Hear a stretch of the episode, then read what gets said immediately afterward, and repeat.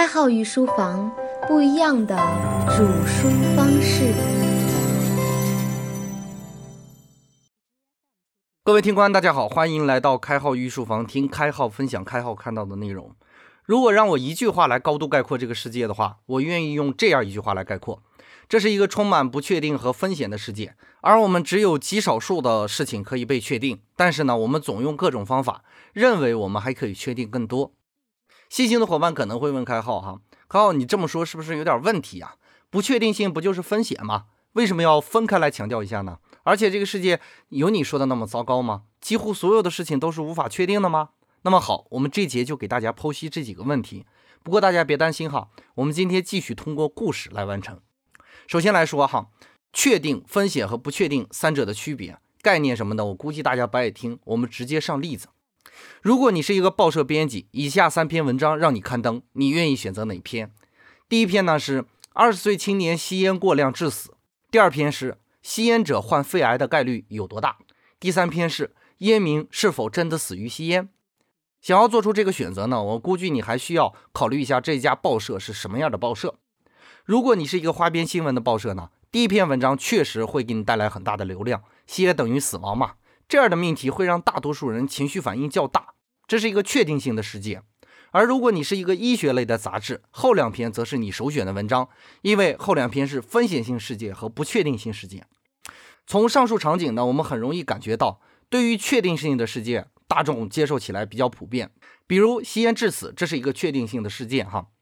而吸烟患肺癌的可能性，这是一个通过概率研究出来的结论，属于风险性事件。但是，关于烟民死亡的原因就变成了不确定性事件，因为你无法完整的了解死亡的真正原因，甚至我确定哈，有可能有你根本无法知道的原因存在。所以呢，如果按照能否确定以及是否知晓风险，我们可以大致把事件分成三个类型：确定性事件，也就是我们已知的一定会发生的，比如人人都会死；风险性事件，比如老虎机的中奖概率极低；还有就是不确定性事件。比如股票、债券等金融产品的涨跌，如果按照这样的分类的话，我们会得出一个非常绝望的结论：我们活在一个大多数事情都无法确定的世界里。那么，对于这个如此缤纷多彩的世界，人群的反应是怎样呢？我们来看一个场景哈，依然是吸烟的问题。如果你身边有一个烟民和一个非常讨厌吸烟的人，在一个屋子内讨论吸烟是否正确的这些问题时，你会看到这样的争论模式。拒绝吸烟的人呢，会从几个角度去说，比如吸烟能导致各种各样病变的可能性啊，二手烟的危害呀等等。当然了，最终会归结到一个问题上，那就是吸烟不好。而如果吸烟的人去辩论呢，他就会说吸烟能舒缓神经啊，吸烟有社交功能啊，甚至还会给你举例子，比如百岁老人张学良，他证明吸烟并不一定会导致坏的结果。让我们来看一下这两个人的辩论角度哈。拒绝吸烟的人呢，会从各种风险性的事件入手，最终导致一个确定性的结果；而吸烟的人呢，会从各种确定性的事件入手，最终导出一个不确定性的结果。前者努力让你确定一件事，可以巩固他的论点；而后者呢，则是用确定性导出不确定性，让你怀疑自己的分析。如果从辩论的角度来看呢，这是无比符合逻辑的哈。如果从人生态度，甚至从个人的选择角度来看的话，我们会导出一个很有价值的结论。我们可以确定的是，确定性的世界可以巩固我们的认知，坚定我们的选择；风险性世界会让我们知晓代价，而不确定性世界总让我们非常困惑。无论从第一个例子还是第二个辩论的例子，我们都可以感受到这个世界对我们深深的恶意。我们都在努力的确定一些事，比如有一个更好的前程。而我们无奈地发现，这个世界上更多的是风险和不确定。比如，知道那么多道理，依然过不好这一生。我们确定的知道自己会死，但是风险告诉我们，个人的经历、个人的习惯会对寿命可能产生影响。不确定性又告诉我们，我们并不知道何时何地怎么死，这就是恐惧的根源。于是，有很多人努力地把不确定性变成确定性，以及变成风险，企图消灭这种恐惧。比如，大学会用毕业后的就业率。暗示你毕业后会得到更好的工作，比如交易软件会出一大堆并无鸟用的数据模型，告诉你按照它的执行一定会有收益。比如很多产品会把个人机遇植入到产品中，表现出奢侈品等于成功的假象。让我们来看一组调查的数据，这份调查数据是在一千名具有样本代表性的德国成年人中抽取。哪种测试是绝对可靠的？检测结果如下：百分之七十八的人认为 DNA 的检测结果绝对可靠，百分之六十三的人认为指纹检测和艾滋病的检测更加可靠，百分之四十四的人认为乳腺 X 射线检查绝对可靠，甚至有百分之四的人认为专业的占星术绝对可靠。这个数据显示呢，检测方法越先进，人们认为检测的结果更加可靠。事实是，以上的所有测试都有出错的可能性，没有任何一种测试绝对可靠。虽然我们几乎可以确定哈雷彗星回归的日期，但是我们依然不能准确的预测地震。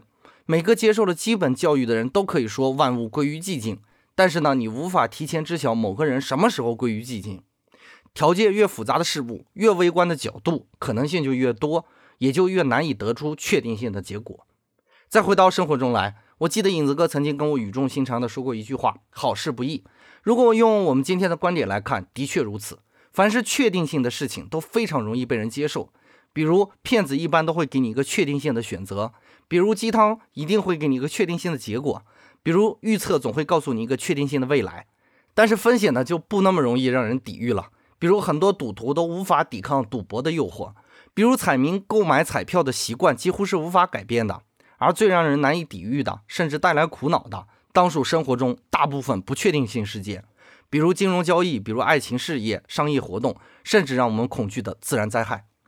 那我们在面对这样复杂的事件的时候，要怎么做出明智且理性的选择呢？开号也读到一些方法论哈，分享给大家。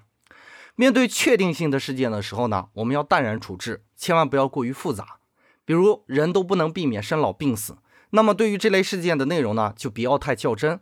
有病就去看医生，逐渐变老也是自然现象，该离开这个世界就离开这个世界。如果太较真儿的话，就会思考为什么会生病啊？我这么痛苦是不是因为上辈子没做好事啊？我是不是应该去求神拜佛呀？我要做各种整容的事情来留住我自己的青春啊？我死后是不是要埋在哪里哪里等等呀？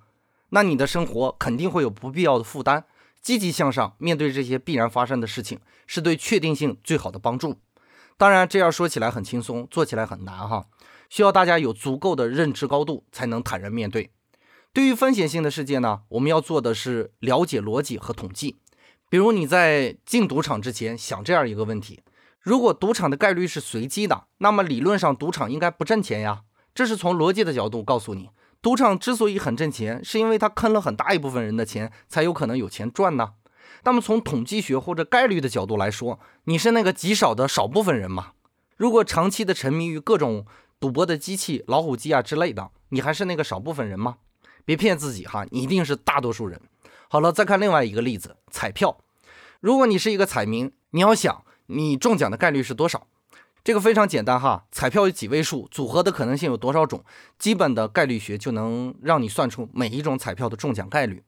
如果你知道了中奖概率，你就能算出很多你意想不到的内容。我们来举个例子哈，假如一种彩票的中奖金额是五百万，中奖的概率是五百万分之一，那么如果你依然希望必然中奖，请把五百万种可能都买一遍。如果这只彩票是两元，所有的可能性都买一遍，你需要花费一千万。恭喜你花一千万买中五百万。如果你想挣钱，也就是投入资金小于五百万，那么你的概率绝对不会超过二分之一。即使是这样，我们每天的时间都是有限的。假如投注的时间是二十四个小时，也就是八万六千四百秒，就按照二分之一的概率中奖，你投注的速度必须要达到每秒钟投注二十九次，才能勉强满足。这样看来，这个风险和收益是否有点不对等呢？那我告诉你，任何一个持续经营了五年的小买卖。盈利水平基本保持在百分之五到百分之十之间，甚至更高，哪个合算你自己考虑哈。而面对不确定性的事件的时候呢，我们除了要有扎实的知识储备以外，你还有足够的个人经验。不是每一个懂得心理学的人就一定是谈恋爱的高手，不是每一个看书多的人就一定会收获事业的成功。这其中需要大量的主观意识和睿智的敬业法则。那么，我们根据今天的分析以及讲述。你现在对于这个世界有了不同的看法了吗？你还会像以前一样脑门一热的去坚信自己一定会成功吗？鸡汤里没有正确答案哈，任何人也都不会给你正确答案。或许碰得一脑袋灰就是成功的第一步。那么反向的看一下，你收获一个还不错的人生需要什么呢？或许我们需要的真的很多。这个呢，我无法给你确定。我确定的了解的只有一件事情：读书会让人的思维变得更加发达，会让人更明白要接受什么。会让人理解风险在哪里，会让人了解自己的无能为力，而这些都只是成功的部分条件而已。节目的最后呢，关于风险与不确定性，开号还有一句话要送给大家。富兰克林曾经说过，在这个世界上，没有什么事情是确定的，除了死亡和税收。本节的节目就播讲到这里，感谢各位支持开号御书房，我们下节再见。开号御书房，不一样的煮书方式。